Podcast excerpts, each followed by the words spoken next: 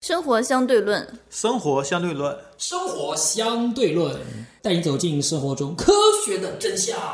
我很多的朋友向我吐槽说你们的节目太长了，一期节目都有一个小时。好，那今天节目到这里就结束了，再见。 好吧，那么我们尽量把节目控制在三十分钟到五十分钟之内。就是说，如果一期节目会过长，我们尽量会把它剪成两期。比如说，今天我们节目可能就会比较长。我们今天主要聚焦牛奶和奶粉该如何选购。我是王爷，我是妖叔，我是人见人爱的当当当，人见人爱吗？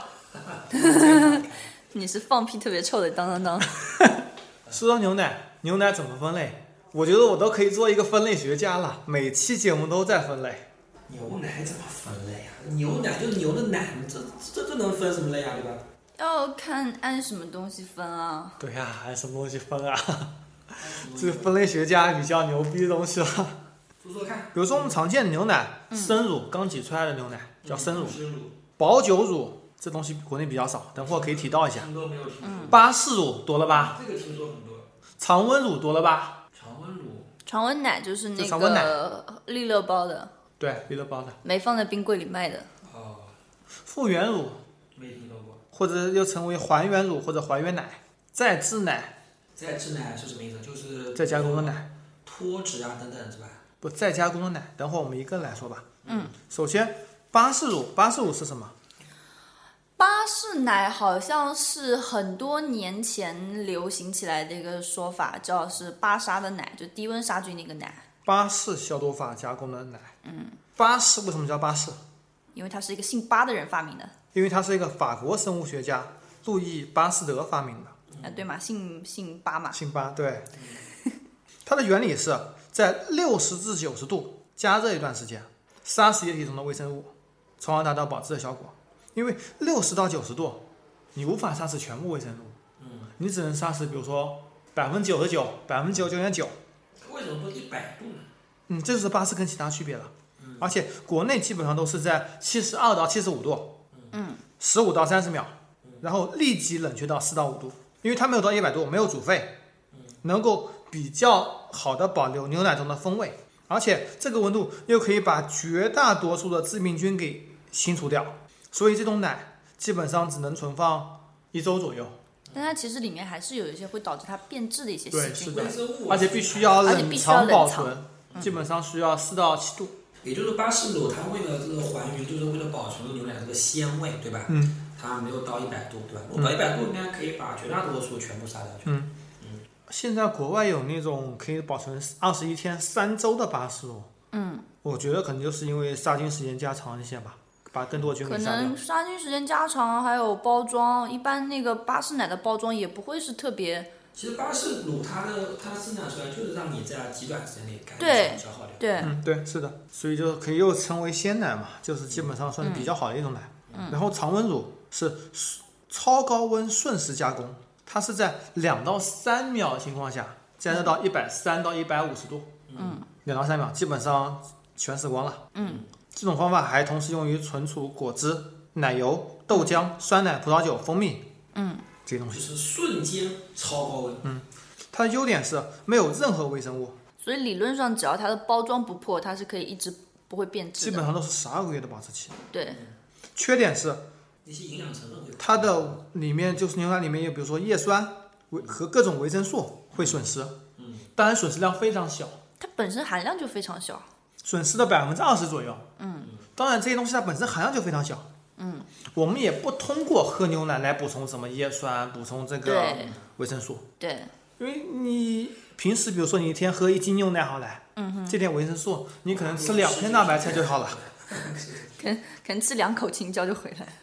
然后有传言嘛，说国际市场上百分之九十五的奶都是巴氏奶，从而诋毁常温乳、常温奶。其实并不是这样子的。比如说，西班牙有百分之九十五点七的人喝常温奶，比利时百分之九十六点七，德国百分之六十六。越北的国家，温度越低的国家，嗯，它可能是巴氏乳会比较多。因为容易保存。吧，对，可是像澳洲这种产奶大户，好像也是牛奶只能在冰柜里面找到，看不、对啊基本上看不到常温的。不，澳洲也有常温奶，而且也不少吧，但是他们的巴氏奶会比较多，超过百分之九十。嗯，因对，为他们产奶奶单很嘛，少每天很快就能够到桌面上，而且他们的奶比水便宜，瓶装奶比瓶装水差不便多宜吧。嗯很多人会把奶当水喝，很多人说这个常温奶到一百三十度到一百五十度消毒，蛋白质会变质、啊嗯，变性，然后不容易被人吸收。其实是怎么样的？其你实鸡蛋不煮沸吗？蛋白质不变性吗 对啊是？的不然你怎么吃啊？蛋白质还是蛋白质，啊，里面的成分不会变，被人体吸收以后还是成为这种小分子氨基酸，对一样吸收。蛋白质它本身就要把它打破以后才能吸收嘛，对吧？对，因为蛋白质本身是大分子，其实经经过煮沸以后，蛋白质它这个分子结构变破坏之后，本来就是利于人体吸收的。然后保酒乳国内会比较少，它是介于常温乳跟巴氏乳之间的，嗯，用到一百二十度到一百二十八度，这个好像没有看到嗯过。对，这个在国内我上网专门搜了一下，国内甚至找不到这个词条。我在维基上看到很多种种语言，但是国内找不到。哦，这可能是其他国家用的一种。嗯然后小人方复原乳就是奶粉重新兑回去，嗯，奶粉加水，嗯，变成液态奶。哎，我看旺仔牛奶上基本上都是复原乳。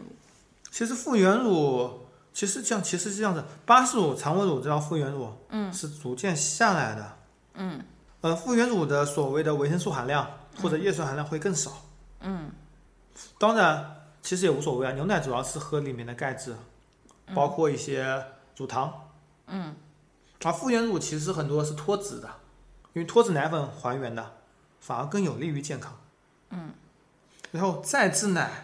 就是比如说脱脂奶粉，再加入一定的乳汁，嗯，再还原，所以再制奶其实也无所谓。再制奶它是这样，因为有一种常温奶，它不是靠那个高温来杀菌的，它是它是用过滤的，嗯，把脂肪和细菌全都过滤掉。嗯那么你这样子灭完菌出来的奶就全是脱脂奶，嗯，然后你需要你需要全脂奶，我再把这个脂肪给你加回去。对，是的。那我们来说说看价格吧。八十五一般来说必须要到超市或者是专门的乳品店去买，会比较贵。嗯，你觉得应该多少钱？当然当，我很多年没喝巴氏奶，我也很多年没喝巴西奶了，我一般都是喝常温乳。那你常温乳买来是什么价格？因为我们经常去超市看到那个常温乳，嗯，比如说伊利的、蒙牛的，对对嗯对，两百五十毫升，基本上是卖到两块五左右，嗯嗯有些甚至到三块。嗯，对，那么一升差不多应该是在十块到十二块，嗯，这是国产的这个乳的价格。然后要知道，在国外，比如说你在澳大利亚，比如说你在德国，应该非常便宜吧？差不多一升的价格应该是在卖到折合人民币五块五到六块，反而更贵。是在国内的一半的价格。哦，一般国内是十块到十二块，国外是五块到六块，他们奶太多了。其实就是这么点钱。那么巴氏乳呢？八十五就基本上要贵到一倍，所以其实我觉得常温乳会比八十五更合算，营养成分没有太大区别，掺加点维生素嘛，每天多吃片大白菜就可以了呀。对啊，而且常温乳它更易于保存，对吧？对，而且不容易变质。如果你吃到八十五，吃到变质的，其实我什说么实坏处都来话，用这个巴氏乳啊，大家最主要还是一个噱头。为什么大家觉得巴氏乳好喝新，鲜好喝，好喝味道会好一些。但是你要说好喝，其实我没有不觉得好喝到哪里去。因为现在很多很多人会觉得它里面，特别是那种如果你是纯牛奶可能差不多，但是如果你是那种加了一点什么这种糖味啊这种东西，其实喝起来不差不多嘛。没有，很多人觉得现现在买的牛奶没有以前那种奶香味。就比如说你以前买那个牛奶，比如说以前很久以前要喜欢煮牛奶煮沸，嗯上面有一层膜，嗯奶香味很重，嗯，那是什么？那就是脂脂肪。肪啊脂肪。对啊，那是脂肪呀。其实奶糖就是牛奶中的脂肪呀，对，现在怎么把脱脂都脱掉了？没有不是现在脱多吃掉，啊，现在是把它给均质更化了。均匀的分布在牛奶里面了。像那个叫什么多美鲜的那个奶，它就没有做均质化，倒出来的时候很香，然后一层那个脂脂肪飘在上面。嗯，说到多美鲜，等一下我们来批判一下，现在暂时不说。 啊，还有一个叫做酸奶，嗯，啊酸奶、莫斯利酸奶你想安吗好贵啊！酸奶我都自己做哎，我不买。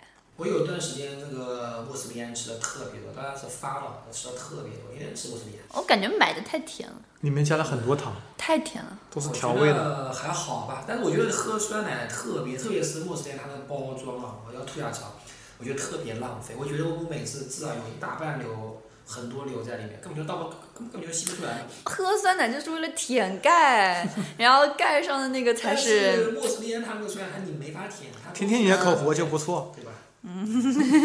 我不知道大家喜欢喝什么样的酸奶，我还市面上有的卖的，我比较喜欢喝光明那个健能的，它的菌种好像不一样。用那个用那个做酸奶的话，味道会好一点。然后其他的话，我觉得还是自己做的比较好喝。你自己做酸奶也要防止某些细菌，如果超过了乳酸菌的菌群，可能会导致乳酸菌被抑制，它自己会，比如说霉菌之类的大量繁殖，会对奶不好，还是要注意一下。嗯，乳酸菌是种益生菌，乳酸菌是源于希腊语的 for life，对生命有益，中文翻译成益生菌或者原生保健性菌种。肠道里细菌对人来说有好菌，比如说是益生菌和共生菌，还有中性的细菌，还有就是有坏处的细菌，比如说致病菌等等。大肠杆菌大肠杆菌是共生菌啊，是属于好菌的呀。其实，比如说你喝下去的这个乳酸菌，到你胃里就死的差不多了，没有多少能够进入肠道的，那你那你按照你这样讲起来的话，是没有用的。应该应该往屁眼里直接灌牛奶，可能对效，果这才是更好这才是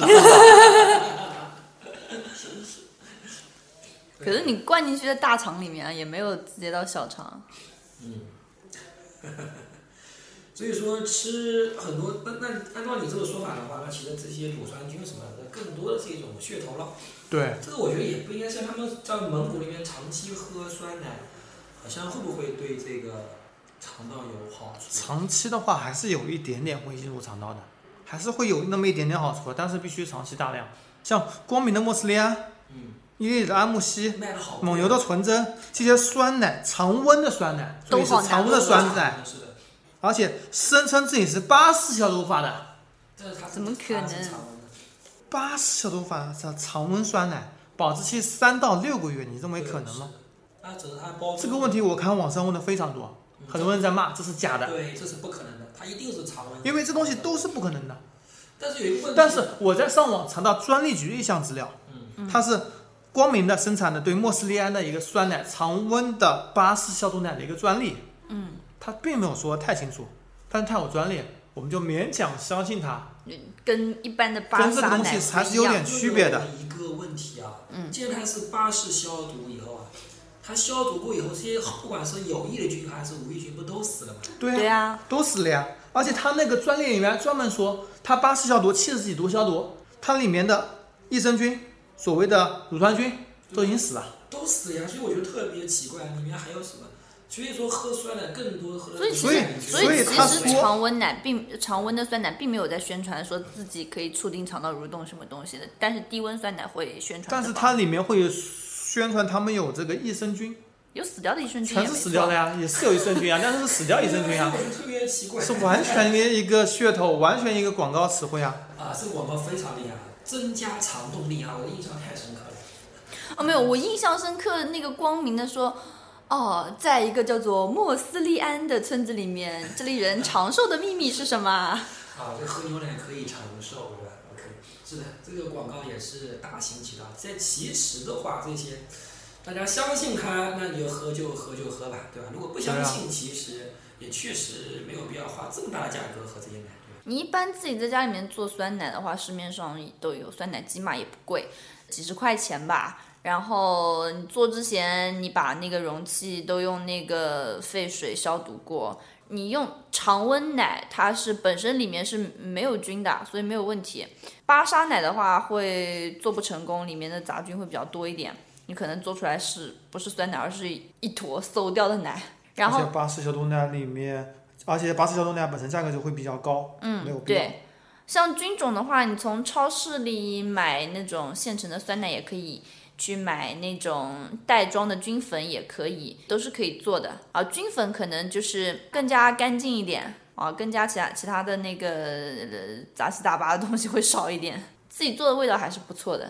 而且我觉得可能自己做的话，其实真正这个有益菌，其实应该比如市面上买的更多。我前面我们前面已经探已经探讨过了，对吧自市面上的酸奶它分那个搅拌型和凝固型嘛，你自己做出来没有摇过的话就是凝固型的老酸奶。呃我觉得就是嗯之前的话，就是你说这个他们市面上比如说光明的等等啊，嗯这个伊利的他们这些酸奶，我们前面已经探讨过，它做完之后，其实它是经过杀菌处理的，没有很多有就是它灌装之后还杀过吗？一定杀过的，灌装之前杀了菌，必须哦，杀菌的。你否则里面细菌过多，你过发酵之类的东西哦肯定是不行的。对，所以说其实它这些有只只是个口感问题，其实那有益菌很多都是被杀灭掉去了，反而可能是这个呃自己自制的，反而这种有益的这种但自己做出来的酸奶放两个礼拜也没问题啊，在冰箱里啊。尽量不要放那么久吧。虽然可能酵母菌占比较多，其他菌群会比较难繁殖起来，但是还是会有的。呃，就比方说那个穆斯利安吧，嗯，穆斯利安它这个是常温的那个酸奶，可以保存半年。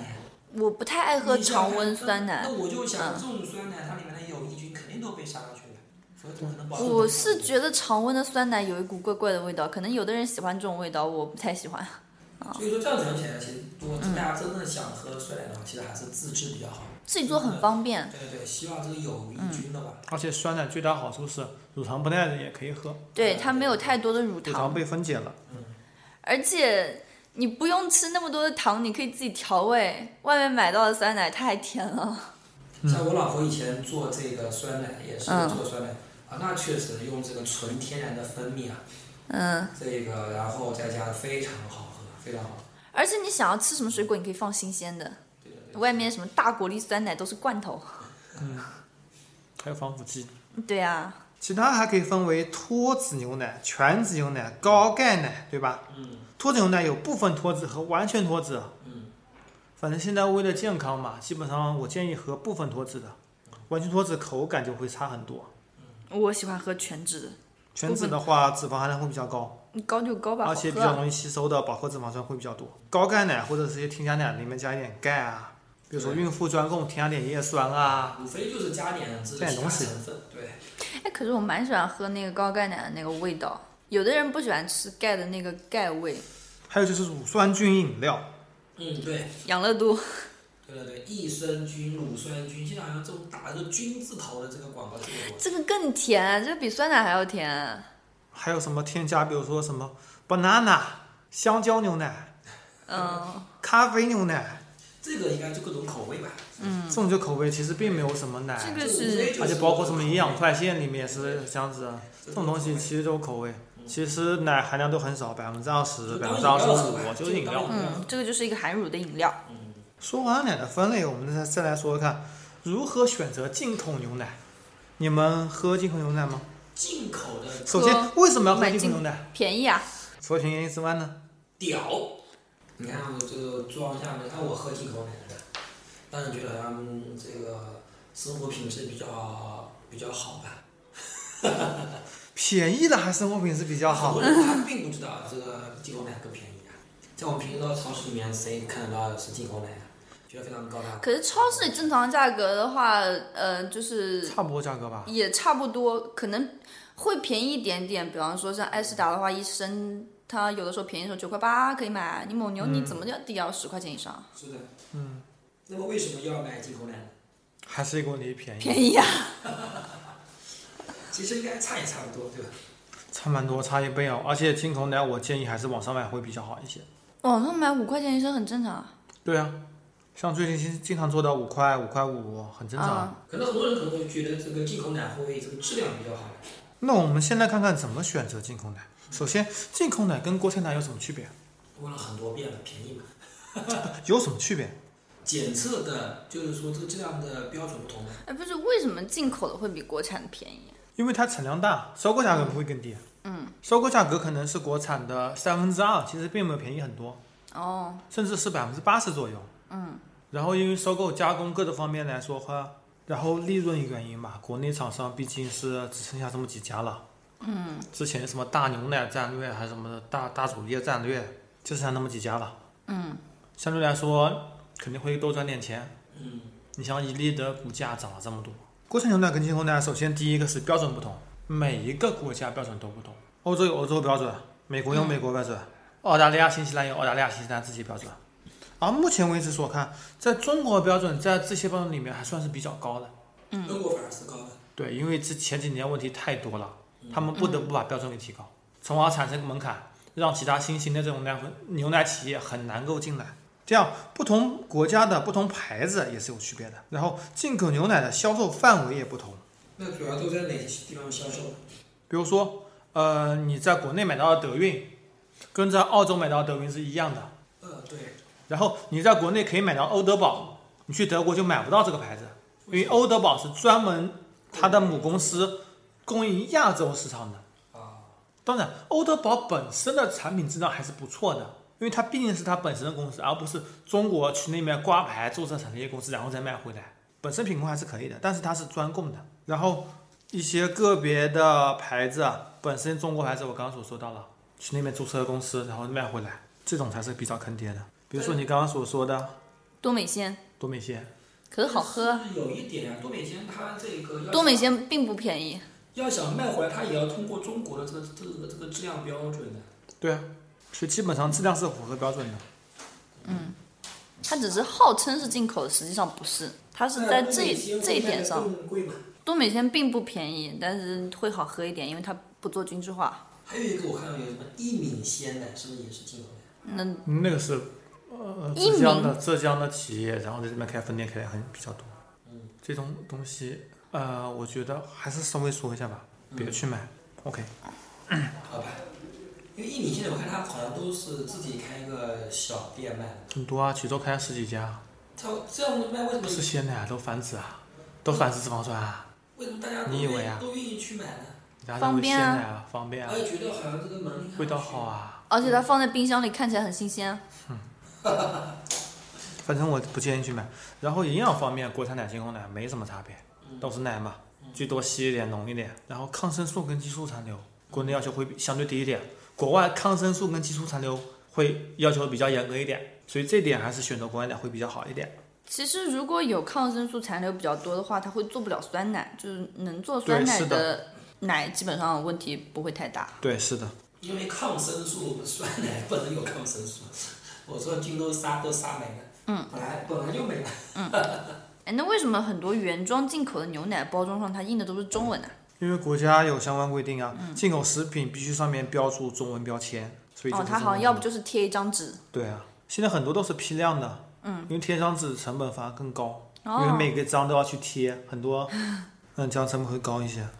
那有没有那种我、牛奶进口到国内，然后再在国内灌装这种情况？首先，我们来想想看这个问题啊。首先，为什么要在国内灌装？成本便宜啊，这样会便宜吗？也就是它的它的费用主要是两个费用嗯，第一个是关税，第二个是灌装费用。